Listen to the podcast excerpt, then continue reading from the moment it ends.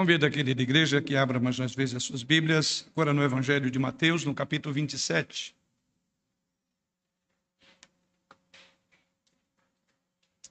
Evangelho segundo Mateus, no capítulo 27. Vamos proceder à leitura a partir do versículo 15. Evangelho segundo Mateus, capítulo 27, a partir do versículo 15 quando assim nos diz a santa e inerrante palavra do Senhor. Ora, por ocasião da festa, costumava o governador soltar ao povo um dos presos, conforme ele quisesse, ou eles quisessem. Naquela ocasião, tinham eles um preso muito conhecido chamado Barrabás. Então, por, estando, pois, o povo reunido, perguntou-lhes Pilatos: A quem quereis que eu vos solte? A Barrabás ou a Jesus, chamado o Cristo? Porque sabia que por inveja o tinham entregado. E estando ele no tribunal, sua mulher mandou dizer-lhe: Não te envolvas com este justo, porque hoje em sonho muito sofri por seu respeito. Mas os principais sacerdotes e os anciãos persuadiram o povo a que pedissem Barrabás e fizessem morrer Jesus. De novo perguntou-lhes o governador: Qual dos dois quereis que eu vos solte? Responderam eles: Barrabás. Replicou-lhes Pilatos: Que farei então de Jesus, chamado o Cristo?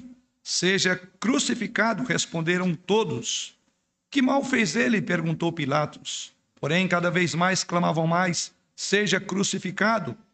Vendo Pilato que nada conseguia, antes, pelo contrário, aumentava o tumulto, mandando vir água, lavou as mãos perante o povo, dizendo: Estou inocente do sangue deste justo. Fique o caso convosco. E o povo todo respondeu: Caia sobre nós o seu sangue, sobre nossos filhos. Então Pilatos lhe soltou Barrabás e, após haver açoitado a Jesus, entregou-o para ser crucificado. Logo a seguir, os soldados do governador, levando Jesus para o pretório, reuniram em torno dele toda a corte. Despojando-o das vestes, cobriram-no com um manto escarlate. Descendo uma coroa de espinhos, puseram-lhe na cabeça e na mão direita um caniço, e ajoelhando-se diante dele, o escarneciam, dizendo: Salve, Rei dos Judeus!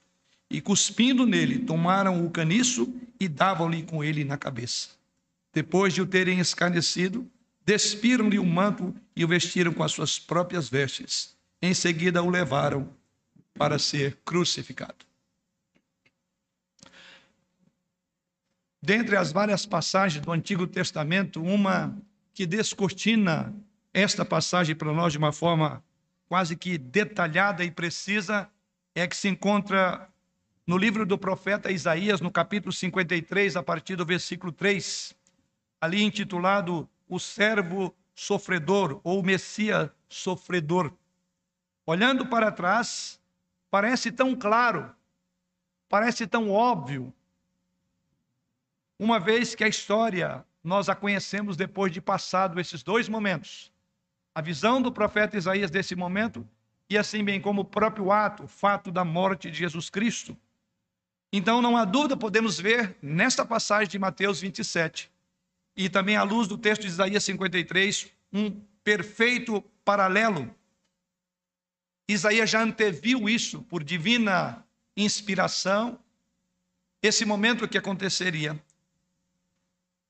O texto de Isaías 53, versos 3 em diante, diz assim: Era desprezado e o mais rejeitado entre os homens, homem de dores e que sabe o que é padecer, e como um de quem os homens escondem o rosto, era desprezado e dele não fizemos caso.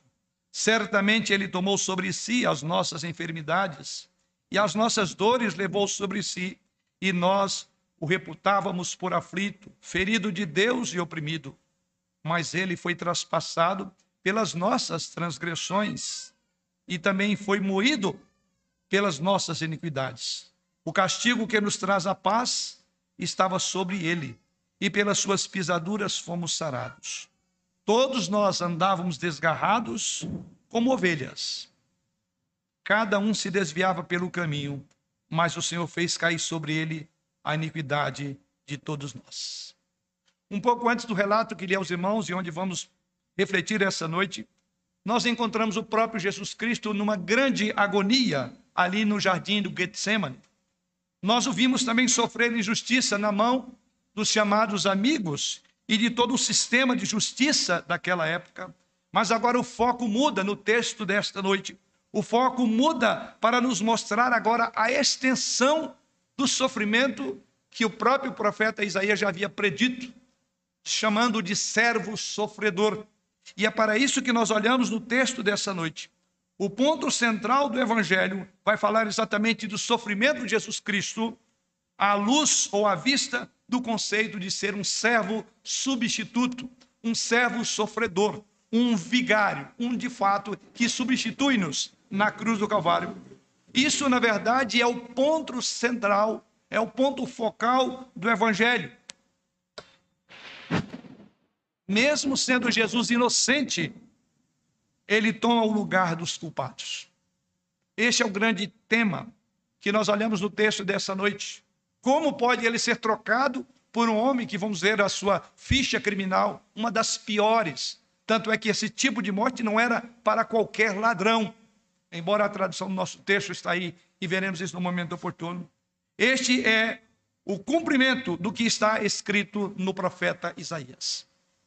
E veremos até onde o Messias irá para sofrer, para, para ser um substituto, uma satisfação onde ele leva a pena do pecado de outro. Observaremos coisas trágicas e horríveis neste acontecimento relatado nesses versos, queridos irmãos. A questão é até quando Jesus Cristo suportará, enquanto ele caminha para a cruz, todo tipo de dor, de angústia, dor moral, dor física, dor espiritual. Em outras palavras, veremos como Jesus recebe o que ele não merece, para que nós possamos receber o que nós não merecemos.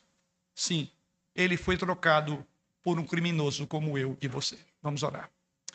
Pai, nesta hora voltamos para pedir a tua bênção, a tua direção, para o momento tão importante quando o Senhor falará ao nosso coração.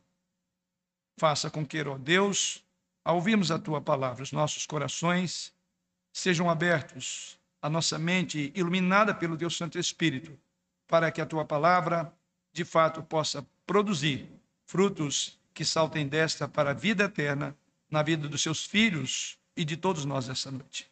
É em nome dele que nós oramos. Amém. A primeira coisa que encontramos no texto é que ele foi trocado pelo culpado. É exatamente isso que nós encontramos na narrativa pelo próprio Mateus. Narrativa essa que, inclusive, tem um paralelo lá em Marcos, capítulo 15, o Evangelho de Lucas, capítulo 23, e até mesmo o apóstolo João, ali no Evangelho de João, no capítulo 18. Mas nós vamos acompanhar aquilo que temos diante de nós, o texto do próprio Mateus. E a primeira coisa que nós encontramos no texto é que Jesus Cristo foi trocado de uma forma surpreendente por o pior da sua geração, da sua época. O cenário para o nosso texto é amanhã de sexta-feira, o dia da própria crucificação de Jesus Cristo. Esse é o momento que o apóstolo, ou que Mateus está cobrindo. É amanhã da sexta-feira. O processo agora continua correndo. Os governantes religiosos, na verdade, levaram Jesus a Pilatos, ou seja, o, processo já está em andamento. Eles agora acusam Jesus Cristo de blasfêmia por alegar ser o rei dos judeus. Veja esta acusação no próprio capítulo 27, no versículo 11, que diz assim: Jesus estava em pé ante o governador e este o interrogou, dizendo: És tu, rei dos judeus? Respondeu-lhe Jesus: Tu o dizes. Essa era uma das acusações que os religiosos ou as autoridades religiosas levaram Jesus Cristo para a autoridade civil da época do governo romano. Então, esse é o momento que nós olhamos no texto sagrado e aqui eles acusam Jesus Cristo de blasfêmia, porque ele não poderia intitular ser Deus. Essa era a sua acusação. E eles fizeram isso na esperança de que agora, nas mãos de Pilatos, Pilatos considerasse esse tipo de atitude como alguma coisa sediciosa, para que pudesse executar Jesus Cristo, cujo propósito estava no coração das autoridades religiosas, No entanto, este homem para quem o processo corre, que está aí no nosso texto, Pilatos, é um governador muito astuto e sabe que há algo mais acontecendo aqui, há algo por trás dessa história. E eu vou abrir rapidamente ela, para os irmãos terem uma ideia. Pilatos provavelmente estava numa posição política extremamente difícil no momento em que se deu esse processo que foi levado para ele fazer o julgamento, porque ele estava em maus, vamos dizer assim, lençóis com a própria Roma. A relação dele com Roma não era boa. E aqui nós encontramos ele chegando num momento muito difícil do seu reinado. Também haviam milhares de peregrinos judeus na cidade de Jerusalém, para a celebração da Páscoa dos judeus na cidade de Jerusalém. E ele não poderia permitir que, no momento desse, onde a cidade praticamente triplicava o número de pessoas ali, ele não poderia permitir qualquer tipo de revolta ou mesmo de tumulto. Então, ele estava com uma situação extremamente difícil. Pilatos, então, estava aqui procurando uma estratégia de saída para apaziguar a multidão judaica e, ao mesmo tempo, preservar o princípio da justiça e manter a paz. Então, tudo isso está na mente desse homem, que depois vai tomar a sua posição, ainda que a sua posição foi ir lavar as mãos, e ele tomou uma decisão. Portanto, olhe para esse que vai julgar Jesus Cristo. Pilatos tenta agora jogar, por assim dizer, uma isca para a multidão. Ele queria, na nossa linguagem de hoje, ficar bem na foto. E ele então joga uma isca ele elabora uma estratégia para pressionar os líderes religiosos a libertar Jesus Cristo por meio de um perdão. Portanto, ele pode, no texto sagrado, parecer até justo, um homem até apaziguador, quando ele apela para uma tradição que em Roma tinha de libertar o prisioneiro judeu durante a Páscoa. Isso é dito no versículo de número 15 que lemos: Ora, por ocasião da festa, costumava, diz o texto, o governador soltar ao povo um dos presos. Primeiro havia uma tradição de Roma de soltar presos numa ocasião da festa da Páscoa dos judeus. Mas quando você olha, você então vai enxergar porque o texto diz que era costume, em outras palavras, a lei romana permitia que um magistrado imperial absolvesse um prisioneiro que ainda não havia sido condenado ou perdoasse até mesmo condenado. Veja, Jesus Cristo não havia saído a sentença dele, mas até mesmo a lei romana permitia que até mesmo julgado ele poderia conceder um perdão, como muitos países têm. Inicialmente desenvolveu-se então depois uma tradição, e agora eu vou falar com relação aos judeus. A partir daí, houve uma tradição de que o governador da Judéia, de acordo com o tema da libertação da Páscoa, porque o grande tema é a libertação, então se, se comemorava a libertação do povo do Egito. Então, o próprio tema, segundo a própria cultura judaica, também haveria de libertar um prisioneiro, é chamado de Mishnah. O que era a Mishnah? Um registro escrito da tradição oral dos judeus durante a época de Jesus Cristo, que dizia o seguinte: eles podem matar, entre aspas, o cordeiro pascal para aquele a quem prometia tirar da prisão. Era oferecido um cordeiro pascal para livrar alguém da prisão. Pilatos espera usar essa tradição também a seu favor para resolver a crise. Você observa duas saídas. A lei romana permitia o perdão e a tradição judaica, traduzida como Mishnah, também dizia que no lugar de uma pessoa condenada se sacrificava um cordeiro. O cordeiro pascal seria colocado no lugar do criminoso. Isso é importante que entendamos para você conseguir enxergar a profundidade do que Mateus relata sobre o fato de que foi trocado Jesus Cristo pelo culpado. O versículo 16 nos diz que a guarnição romana mantinha um preso muito conhecido, ou seja, nenhuma das duas possibilidades. E diz o texto sagrado, no verso 16: Naquela ocasião tinham eles um preso muito conhecido chamado Barrabás. Vale também pensar um pouco sobre este preso que o texto chama de muito conhecido. cujo nome era Barrabás. Barrabás era muito bem conhecido. Para os irmãos terem ideia, ele não era um prisioneiro comum. Ele não era um ladrão qualquer. Lucas e o, e o evangelista Marcos, particularmente o Marcos, lá no capítulo 15, versículo 7, você verá que tanto Marcos como Lucas, eles pintam um quadro de um homem que era mais do que um ladrão. Ele era um rebelde e suas ações causavam morte a outras pessoas. Veja o registro de Marcos 15, verso 7. Havia um chamado Barrabás, preso como com amotinadores, os quais em um tumulto haviam cometido homicídio. Então é provável que Barrabás fosse executado por causa de seus crimes naquele mesmo dia. E que aqueles outros dois homens, eu quero chamar a atenção para dois outros que estavam ao lado de Jesus na cruz. É bem possível, dizem os comentaristas, que aqueles outros dois homens foram crucificados ao lado de Jesus, eles fossem correbeldes com Barrabás. Então já estava tudo pronto. Mas a palavra traduzida no nosso texto como ladrão, em Mateus 28, verso 38 e também o verso 44, é uma palavrinha que é lestes. Significa mais do que um pequeno ladrão. Significa rebeldes, guerrilheiros ou insurgentes. Essa é a ficha desse criminoso chamado Barrabás. Eles eram mais daquele tipo de pessoa que roubava, então vem aspecto que eles eram ladrão, eles roubavam dinheiro enquanto trabalhava para revolução e subversão. A crucificação não era a punição normal para ladrões comuns. Entenda isso, não é um homem comum. Por isso que diz que ele era muito conhecido. Mas foram os guerrilheiros comuns. E ele está no meio deles que cometiam tumultos. E lembra a preocupação de Pilatos, uma vez que a cidade estava cheia?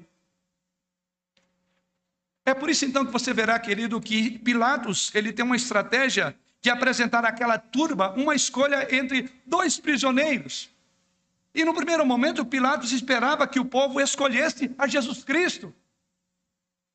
Ele não acredita que Jesus seja culpado. Inclusive, ele recebe uma mensagem muito sinistra da sua esposa enquanto ele delibera sobre o caso. E qual foi a mensagem sinistra que ele recebeu antes de, de pronunciar? Verso 19 nos diz: E estando ele no tribunal, sua mulher mandou dizer-lhe: não te envolvas com este justo, porque hoje em sonho muito sofri por seu respeito. Tudo isso faz parte do contexto em que Pilatos tinha que tomar uma decisão. E o texto sagrado diz que, como não se bastasse, ele também tinha uma pressão. E ele sabia que Jesus era inocente. E enquanto ele delibera o caso para agravar, então diz o texto sagrado que ele ainda recebe uma informação da sua esposa. Mas mesmo assim, os versículos 17 a 19 prossegue. E então ele pede à multidão para fazer uma escolha. Veja o que ele diz a partir do verso 17. Estando, pois, o povo reunido, perguntou-lhes Pilatos: A quem quereis que eu vos solte? A Barrabás ou a Jesus, chamado o Cristo? porque sabia que por inveja o tinham entregado. E estando ele no tribunal, sua mulher mandou dizer-lhe: Não te envolvas com este justo, porque hoje em sonho muito sofri por seu respeito.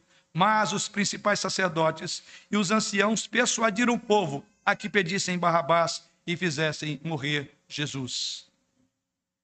O que que o evangelista Mateus quer que vejamos?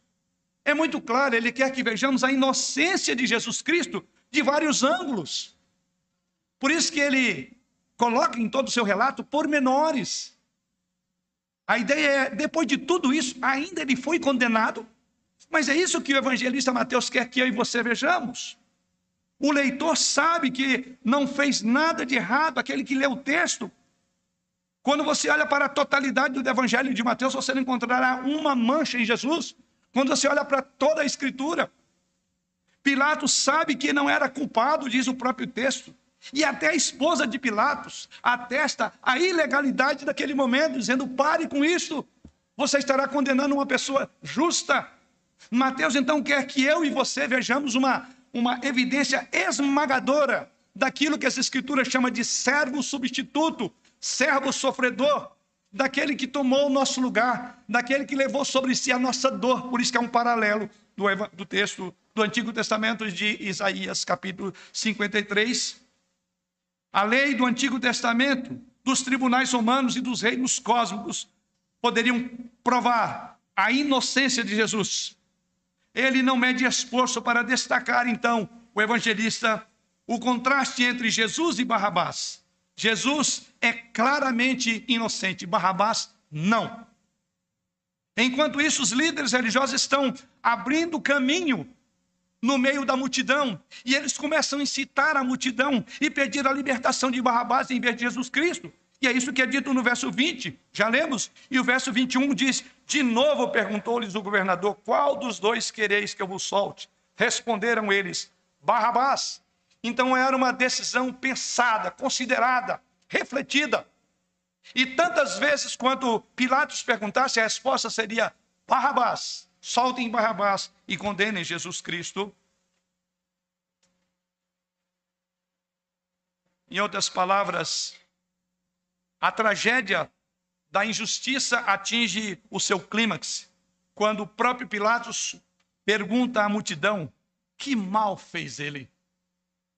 Sua declaração é cheia de ironia, quando ele pergunta o que ele deve fazer com aquele que era chamado Cristo. O que eu farei com ele? É a pergunta, e a resposta está no versículo 22. Seja crucificado, responderam todos. O que farei com este inocente? Pilatos tenta, pela segunda vez, determinar que o crime que Jesus cometeu não era passível de punição. E no versículo 23 ele pergunta: qual foi o mal? Apresentem as acusações que até o momento não justifica a morte deste inocente. E a expressão diz, porém, a partir do verso 23, na parte final, porém, cada vez mais clamavam mais, seja crucificado. E com isso diz o relato que Pilatos então lava as mãos, um gesto muito conhecido, muito conhecido e até usado entre nós hoje, de pessoas que dizem eu não tenho nada a ver com isso. E o texto sagrado diz que ele faz esse gesto, e é um gesto simbólico para a multidão. É como se dissesse: assumam as consequências e a responsabilidade de condenar este homem justo, vocês. Eu, desse crime, sou inocente. Ele não queria sujar o seu dedo de sangue. Então, os versos 24 e 25 descrevem essa atitude. E o povo indicou a sua preferência. A preferência, vamos lembrar, por um líder guerrilheiro, nacionalista, sanguinário, em relação ao Mestre, ao Senhor Jesus. E vale ressaltar, preferiram esse em vez de Jesus Cristo, que em seu ministério exortou todo o povo de Jerusalém e da circunvizinhança a amar os seus inimigos.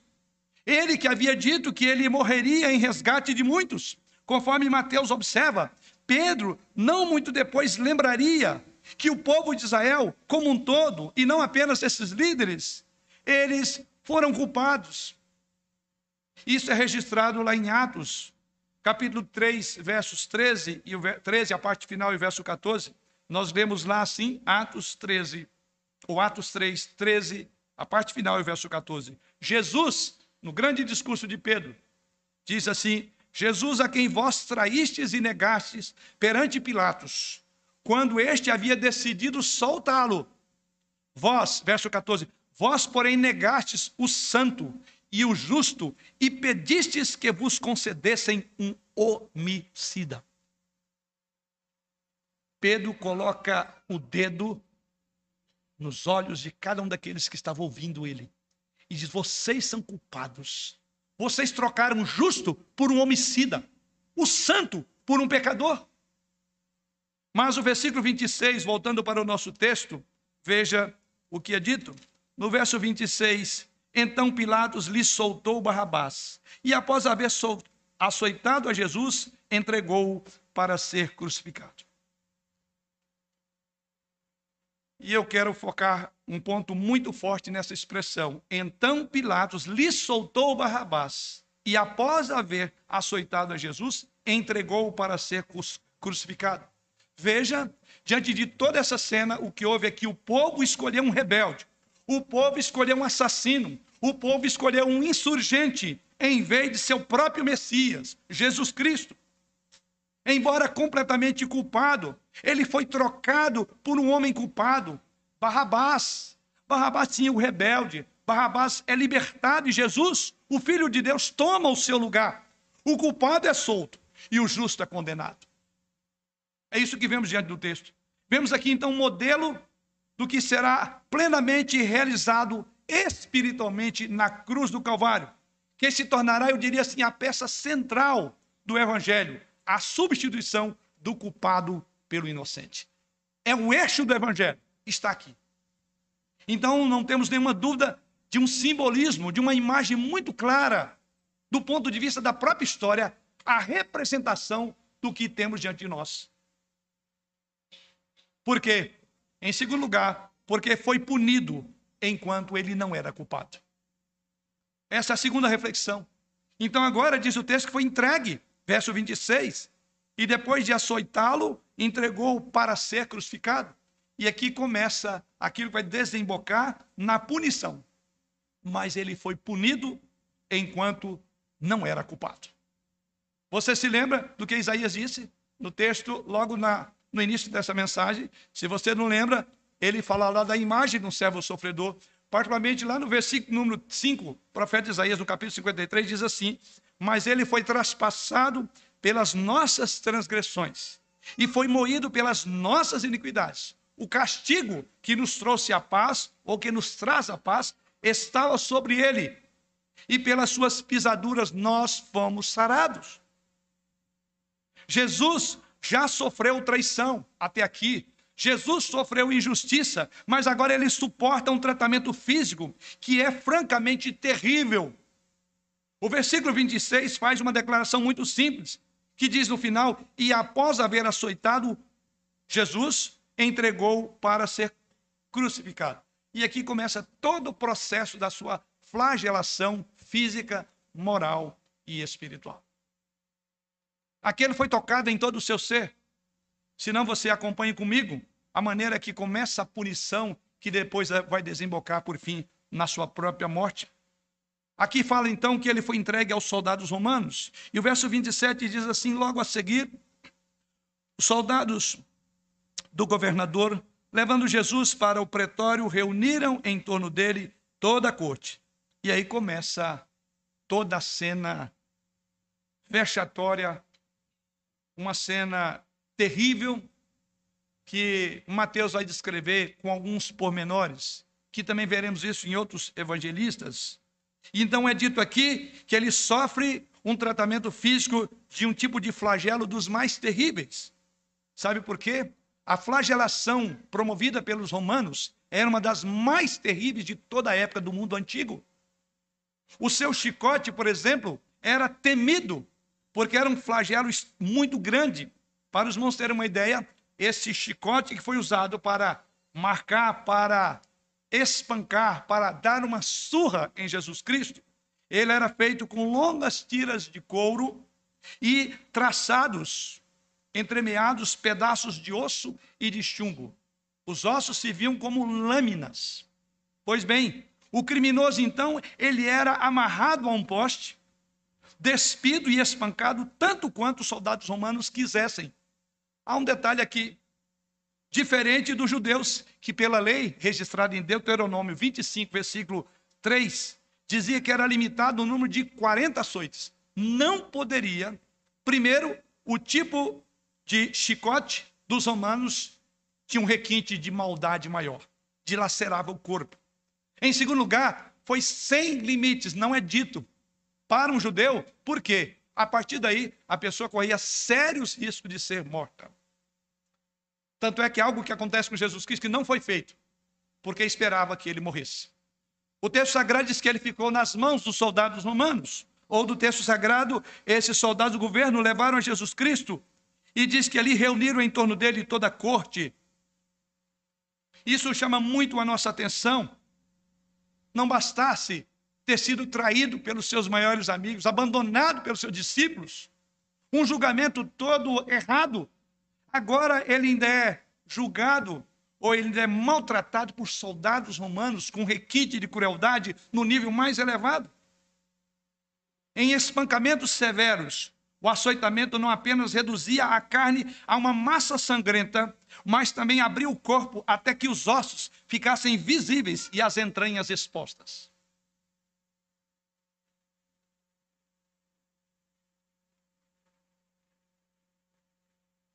Não há nada nessa surra que ele mereça. Não há nada disso que seja justo. Ele é inocente. Ele não merece nada disso. No entanto, de acordo com o autor da carta aos Hebreus, é extraordinário. Capítulo 5, versículos 7 a 8, nos é dito que os seus sofrimentos faziam parte de um plano para ele se tornar a fonte que sangra para salvar.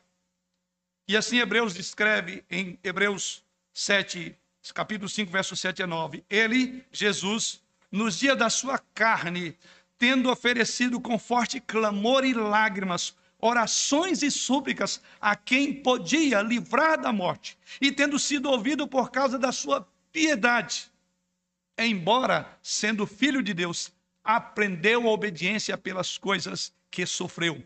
E tendo sido aperfeiçoado, diz aí, tornou-se o autor da salvação eterna para todos os que lhe obedecem. sangue que cura, que sara. Jesus é punido, embora de fato não seja culpado. Mas isso não é tudo. Ele é ridicularizado como o rei dos judeus, quando na verdade é o rei dos judeus. Os soldados romanos, depois de, de espancá-los, e não se sabe quantos açoites ele sofreu, quase até a morte, começaram também a zombar dele, como não se bastasse o sofrimento físico imposto a ele, e o autor da carta Hebreu diz que ele fez uma oração com choro. Com choro. E a, as escrituras dizem que, inclusive, saiu sangue.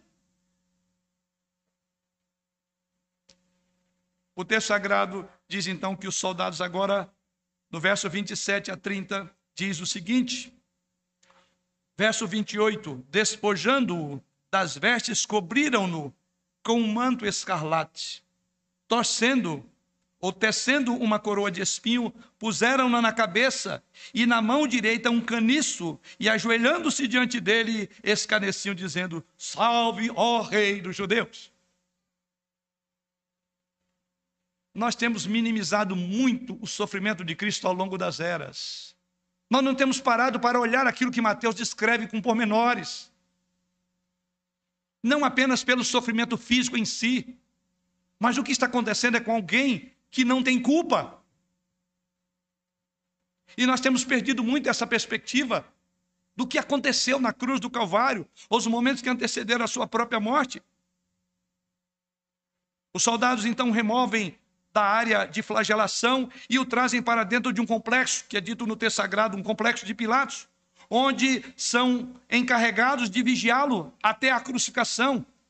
Como Jesus Cristo foi condenado por ser rei, então é dito que o batalhão decide se divertir um pouco com ele. E esta é uma cena que certamente é barulhenta, que ela aconteceu, por assim dizer, nos vestiários, como uma brincadeira, uma brincadeira cruel. Poderia ser incluído nesse número de pessoas que é dito no texto sagrado, logo a seguir os soldados do governador, levando Jesus para o pretório, reuniram em torno dele toda a corte poderia ter até 600 soldados romanos, se todos estivessem concentrados naquele lugar. O que uma boa parte dos autores entende que não estava. Mas um número muito grande de soldados romanos. Eles então pegam um manto, diz o texto sagrado, que provavelmente fazia parte do uniforme romano. E o envolve Jesus Cristo, esse manto escarlate, diz o texto. E então eles encontram alguns espinhos e formam uma coroa de espinhos e colocam essa coroa na cabeça de Jesus Cristo. E a ideia de coroa, porque no contexto da época, coroa era colocada em pessoas importantes, incluindo imperadores ou até mesmo atletas vencedores nas corridas. Recebiam as suas guirlandas ou coroas em suas cabeças. Então aqui é nítido, a zombaria é visual, a zombaria é oral, a zombaria é física. De todos os aspectos, Jesus Cristo está sofrendo. Então a zombaria visual não foi suficiente para a sede de sangue que os soldados romanos tinham nesta hora. Eles provavelmente colocaram num lugar de destaque e começaram a ajoelhar e prostrando-se diante dele disseram: Salve, Rei dos Judeus! O que normalmente teria sido é, uma reverência a alguém de grande autoridade no contexto da sua época, alguém que prestasse homenagem, só que aqui é uma homenagem zombateira. De acordo com o versículo 29, eles disseram: Salve, Rei dos Judeus! O que normalmente seria para a saudação de honra que correspondia à aclamação romana Ave César. Outras traduções, até com paráfrases, traduzem essa expressão aí do texto como vive ou viva o rei dos judeus, ou salve sua majestade, rei dos judeus. Você imagina essa cena zombateira, colocam num lugar um pouco mais elevado e começam a repetir esse gesto: nos salve, cuide de nós, ó rei dos judeus. Isso está acontecendo no texto sagrado. Então, a combinação dessa coroa que colocaram sobre ele, com um manto escarlate ou púrpura, conforme Marcos registra lá como um manto púrpura, no capítulo 15, versículo 18, a própria vara, que é dito no texto, foram projetados para torná-lo semelhante a um rei vassalo. É uma cena de deboche, e de desdém. O seu objetivo era mostrar a sua superioridade como romanos, e quem sabe até um racismo sobre algum tipo de suposto judeu. Tudo isso estava aqui em voga. Eles concluíram suas zombarias cuspindo nele. O texto sagrado prossegue dizendo: depois de fazer tudo isso, ajoelhando e escarneciam, dizendo: Salve, Rei dos Judeus. E no verso 30 diz: E cuspindo nele, tomaram um caniço, ou a vara, e davam-lhe com a nela com a cabeça. Colocaram como se fosse o mastro de um rei. Depois pegaram a própria mão dele e bateram nele mesmo: Salve, Rei dos Judeus. E cuspiram nele. É isso que é dito no texto sagrado. E Mateus entra em todos esses pormenores. Você pode imaginar os gritos, as gargalhadas, enquanto cada soldado tentava superar ao outro em sua homenagem zombateira a Jesus Cristo. Imagine essa cena. Tragicamente irônica. É o simples fato de que Jesus é o rei dos judeus. Mais do que isso. Ele é rei do universo. O que fizeram com ele? Além disso, ele é completamente inocente de qualquer, de qualquer crime que tenham tentado imputar a ele, de qualquer delito. Os soldados estão zombando de um homem que é poderoso além dos seus sonhos e suas loucuras. Estão diante de Deus e cuspindo em Deus. Aqui está uma das imagens mais claras da humanidade no seu pior. Até que ponto nós somos capazes de chegar? Você entende então por que, que o profeta Isaías diz lá, em Isaías 53, 3 e 4? Era desprezado, o mais rejeitado entre os homens, diz o profeta. Homens de dores, e que sabe o que é padecer, e como um de quem os homens escondem o rosto, era desprezado e dele não fizemos caso. Certamente ele tomou sobre si as nossas enfermidades e as nossas dores levou sobre si, e nós o reputávamos por aflito, ferido de Deus e oprimido. Enfim, aqui está o Filho de Deus sendo severamente punido e cruelmente escarnecido, apesar da sua inocência. Sim, Aqui está o Messias, que foi desprezado. O Messias, que foi desonrado. Um homem de quem os homens, no dizer do profeta Isaías, até esconderam o rosto, porque estava desfigurado. Era uma cena forte que as pessoas desviavam o olhar. Diz o profeta Isaías. Ele não foi apenas abandonado, ele foi abusado. Ele, foi, ele não foi apenas traído, ele foi espancado. Charles Spurgeon, num, num sermão que pregou em 1873, sobre esse texto, fez uma grande reflexão. Ouçam a reflexão de Spurgeon quando pregava sobre esse texto em 1873. Diz ele: Mas que entronização foi concedida a ele. Veja aquele manto escarlate, é uma imitação desdenhosa da púrpura imperial que um rei usa. Veja aquela velha cadeira na qual os soldados o empurraram para que ele pudesse se sentar em uma zombaria de trono. Veja, diz Spurgeon, acima de tudo, aquela coroa em sua cabeça, tem rubis nela, mas os rubis são compostos por seu sangue, por seu próprio sangue, arrancados pelos espinhos cruéis. Veja, eles prestaram homenagem a ele, mas a homenagem é a própria saliva imunda que escorre de suas bochechas. Eles dobraram o joelho diante dele, mas apenas para zombaria. Eles o saúdam com um grito: Salve, Rei dos Judeus! Mas é feito com desprezo. Já houve dor como a dele? Espanta-nos que tal bondade superlativa tenha sido tratada com tal malícia diabólica, que tal misericórdia tenha sido em tal miséria que tal majestade deveria ter sido reduzida a tanto e tanto desprezo. Verdadeiramente, aí ele cita, ele foi desprezado e rejeitado pelos homens, homens de dores, e que sabe o que é padecer. Spurgeon cita Isaías 53, verso 3. E qual foi a conclusão de Spurgeon?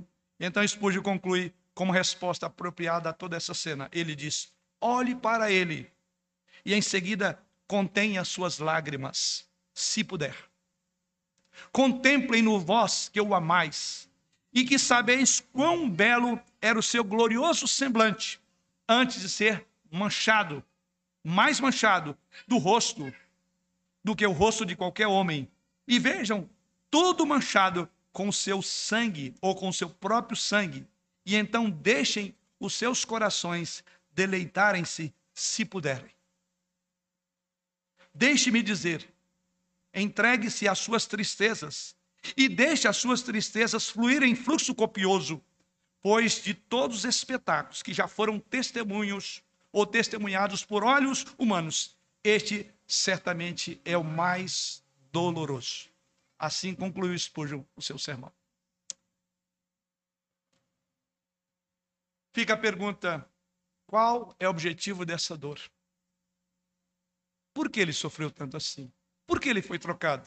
É a nossa última reflexão nessa passagem. Qual é o objetivo dessa dor? Ficamos com uma pergunta muito incômoda quando lemos a narrativa de Mateus. E, inclusive, que Mateus não nos responde neste momento. Mas isso será explicado em todo o Evangelho. Mas aqui ele não responde, ele só relata. Qual é o sentido dessa dor? como dissemos, eventualmente Mateus vai falar em todo o evangelho o sentido da dor de Jesus Cristo. Por enquanto, vamos voltar para Isaías. Veja que este texto ele se encaixa perfeitamente naquilo que o profeta Isaías diz. Há uma troca. Porque no plano redentor de Deus havia uma troca. O culpado seria perdoado e o inocente seria condenado. Não há resumo melhor do que o versículo 6 de Isaías 53. Vamos voltar aí de novo.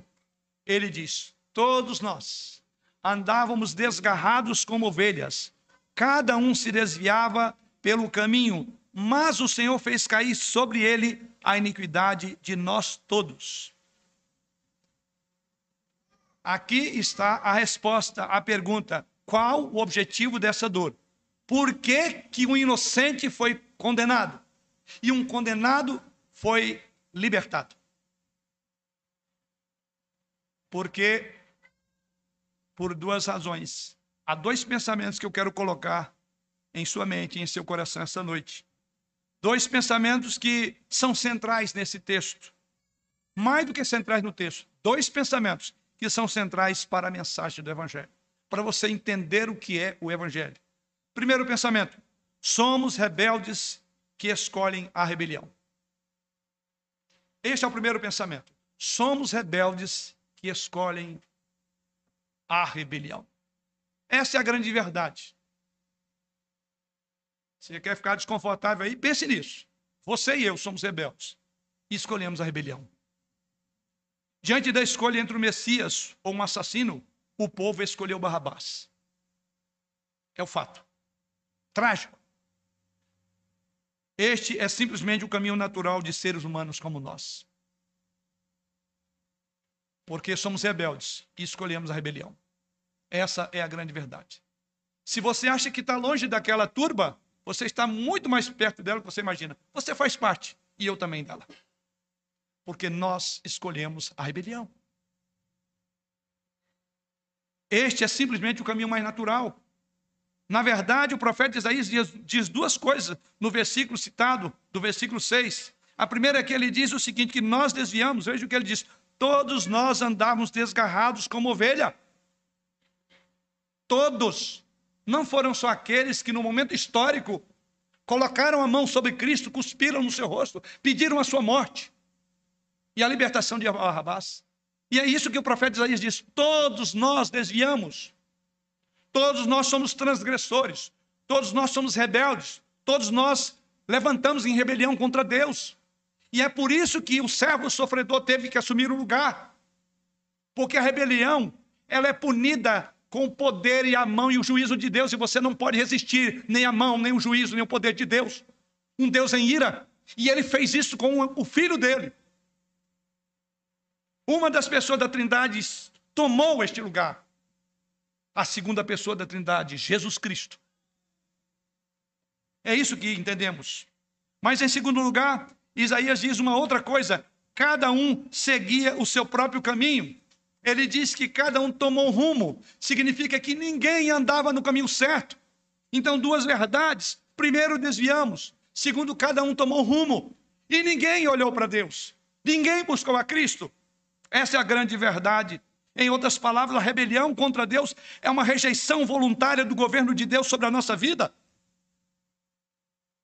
A rejeição ou a rebelião contra Deus é rejeição voluntária do caminho melhor. Nós não escolhemos a Deus, jamais faríamos isso. Se não fosse a graça misericordiosa nos alcançando onde nós estamos, nos nossos delitos e pecados. Como diz o apóstolo Paulo, ele vos deu vida estando vós mortos em delitos e pecados. Aonde está a bondade propalada, pregada pela linha arminiana? Então, esta é a essência do pecado. Somos rebeldes que escolheram a rebelião. Esta é a essência. Uma busca por autonomia. Lembre o que aconteceu com os nossos pais? Quiseram traçar o seu próprio caminho. Tinha um caminho de obediência, o caminho de comer de tudo, menos daquela árvore. Então, o que acontece é que eu e você, no nosso estado de rebelião, estamos reafirmando a desobediência de Adão e Eva. Cada pecado, cada desviar do caminho, cada fugida significa você está mantendo um espírito de rebelião contra Deus. Entenda isso. Cada pecado que você comete. E o problema não é apenas o que fazemos, o problema é quem nós somos. Os rebeldes escolherão a rebelião todas as vezes que eles tiverem a oportunidade de escolher. Portanto, eu diria a você nessa noite: não olhe para a multidão do nosso texto, não olhe para o tribunal de Pilatos com desprezo e até hipocrisia, como se você fosse a única pessoa que, no meio daquela multidão, pediria a libertação de Jesus Cristo. Porque o pedido daquela multidão é o seu pedido, foi o seu pedido. Mate Jesus. A escolha de Barrabás, em vez de Jesus, não é diferente das incontáveis escolhas que nós fizemos. O caminho que seguiram não é diferente dos nossos caminhos. Que é prova disso? O apóstolo Paulo, citando o salmista, que por sua vez é uma citação direta de Deus, Lá em Romanos, capítulo 3, a partir do versículo 10, ele diz assim: Como está escrito: Não há justo nenhum sequer, não há quem entenda, não há quem busque a Deus. Todos se extraviaram, a uma se fizeram inúteis. Não há quem faça o bem, não há nenhum sequer. A garganta deles é sepulcro aberto. Com a língua urdem engano, Veneno de víbora está nos seus lábios. A boca eles a têm cheia de maldição e de amargura. São seus pés velozes para derramar sangue. Nos seus caminhos, a destruição e miséria. Desconheceram o caminho da paz. Não há temor de Deus diante de seus olhos. Essa descrição é de Deus. E ele descreve eu e você. Porque ele diz: não há justo. Não há um Sandoval, um José, uma Maria, um Pedro, um Paulo. Não há. Todos se extraviaram. Você então entende o que está acontecendo aqui? Pilatos é uma imagem clara do estado de nossa rebelião. Pilatos é uma imagem clara de como são as nossas escolhas. Não vou dizer equivocados, não existe equívoco. É intencional. Porque eles tinham clareza de que Jesus não era culpado.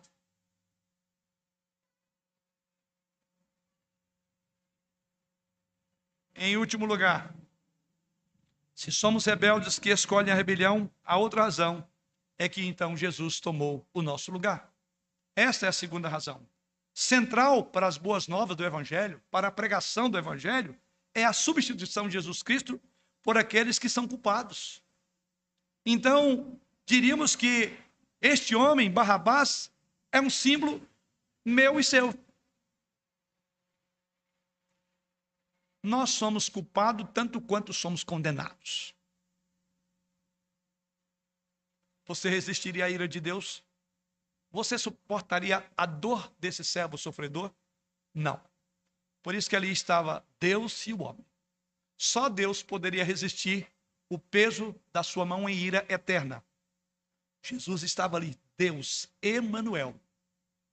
E ao mesmo tempo estava um homem representando a mim e a você, que crê nisso, que deixou a sua rebelião, ou que foi convencido a sair do estado de rebelião contra Deus. Sim, Pilatos é um símbolo de quem nós somos. E por que não dizer de muitas das nossas escolhas? Sempre escolhemos errados, quando deixados à mercê do nosso próprio coração.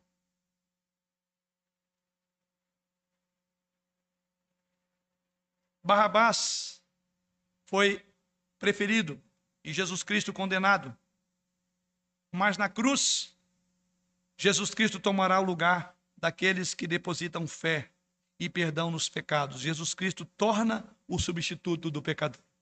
O apóstolo Paulo diz isso na segunda carta aos Coríntios, capítulo 5, versículo 21, ele diz: Aquele que não conheceu o pecado, ele o fez pecado por nós, para que nele fôssemos feitos justiça de Deus. Aqui está a substituição. Aquele que não conheceu pecado, ele se fez pecado por nós, para que nele fôssemos feitos justiça de Deus. Substituição. Jesus foi substitu... Jesus substituiu o ladrão, porque substituiu você e a mim. E não somos ladrões comuns, como Barrabás não era um homem comum.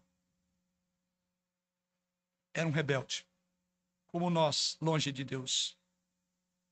Sim, querido, então você tem que ler todo o resto do Evangelho de Mateus, através dessa lente. Porque tudo que ele, esse servo sofredor, suporta, tudo que ele vai experimentar é para que ele possa recuperar pecadores arruinados como eu e você. Ele suporta a vergonha, o escárnio, rude, no seu lugar. Ele carrega o espancamento, ele leva sobre si a zombaria e a cruz com o propósito de tornar o seu sacrifício substituto ou substitutivo. Foi seu pecado, foi o meu pecado, o nosso pecado que causou esse momento terrível, horrível em Jesus. Por isso que eu falei, você está lá dentro daquela multidão. Jesus tomou sobre si o castigo pelos nossos pecados. Ele tomou então o nosso lugar. Assim como ele substituiu Barrabás, que era um criminoso, um inocente pelo criminoso, é a simbologia da cruz. Porque ali, ou melhor, o que aconteceu entre Jesus e Barrabás, a preferência, é o que acontece na cruz. Ele não era culpado. Nós é que desviamos, mas o Senhor fez cair sobre ele a iniquidade de todos nós. Nós que nos rebelamos, mas foi ele que levou sobre si. Tudo que ele sofre é para cumprir o propósito de Deus, para tornar possível o perdão dos pecados. Tudo que ele suporta é com o objetivo de trazer muitos filhos para a glória. O autor da Casa de Hebreus, em Hebreus 2,10, diz o seguinte: Porque convinha que aquele por cuja causa e por quem todas as coisas existindo ou existem, conduzindo muitos filhos à glória, aperfeiçoasse por meio de sofrimentos o autor da salvação dele. Que coisa extraordinária. Por meio de sofrimento, o autor da salvação deles os aperfeiçoou. Convinha, era necessário. Jesus foi para a cruz, não apenas porque os judeus entregaram-no por inveja, ou porque Judas o traiu por dinheiro, nem mesmo porque Pilatos o condenou por covardia. Cristo foi para a cruz porque o Pai o entregou por amor. Cristo foi para a cruz porque ele se entregou a si mesmo por nós. Para concluir, todas essas passagens que caminhamos do Antigo e Novo Testamento nos mostram, primeiramente, quão feio e quão caro é o pecado. Quão grave, até que ponto somos capazes de chegar? Somos capazes de matar um justo.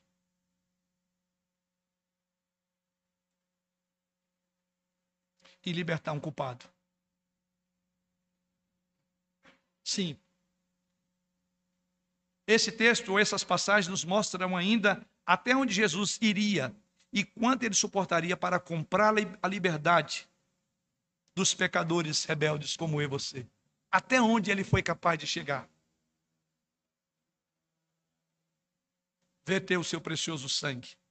Foi, no dizer do profeta Isaías, moído. E dizer foi moído, você entende, quando nós olhamos para o texto, o que aconteceu com ele naquele flagelo pelos romanos. Seus ossos ficaram à mostra.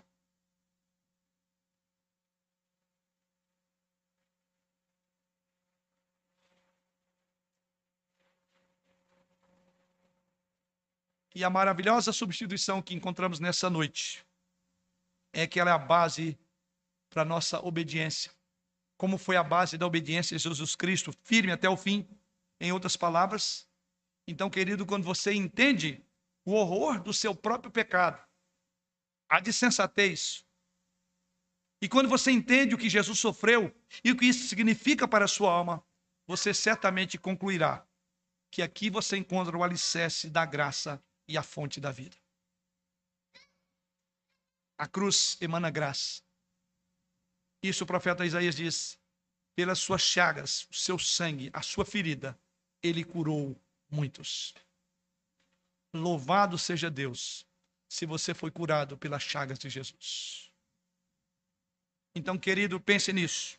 O fato de ter Cristo ocupado o nosso lugar, então, deve, naqueles que são crentes, deve produzir em nós uma admiração tão grande, tão extraordinária, a ponto de nos levar a uma consagração total para Ele. Como afirma Paulo. Olha a conclusão de Paulo. 2 Coríntios 5, 14 e 15. Pois o amor de Cristo nos constrange, julgando nós isto: um morreu por todos, logo todos morreram. E ele morreu por todos para que os que vivem não vivam mais para si mesmos, mas para aquele que por eles morreu e ressuscitou. É o resultado, a resposta em gratidão daqueles que foram alcançados, daqueles que foram sarados pelas feridas de Jesus Cristo, é uma gratidão de agora devotarem-se a Ele. Como diz, não viver mais para si mesmo, mas para aquele que morreu e ressuscitou. Você tem vivido para Jesus Cristo? Você foi de fato sarado pelas feridas dele? O sangue dele cobriu o seu pecado, você não pode voltar mais ao pecado. Porque, pense nessa noite, pense nesse texto. Quando você peca, você está expondo Jesus à vergonha da cruz. Não bastou só isso que está acontecendo aqui, só isso não. O que aconteceu? E cada rebelião, cada insurreição, é trazer à tona o sofrimento de Cristo no sentido de expor a vergonha da cruz, como diz as Escrituras. Então somos chamados à santidade, à santificação. No dizer de Paulo, vivamos agora para o Senhor Jesus.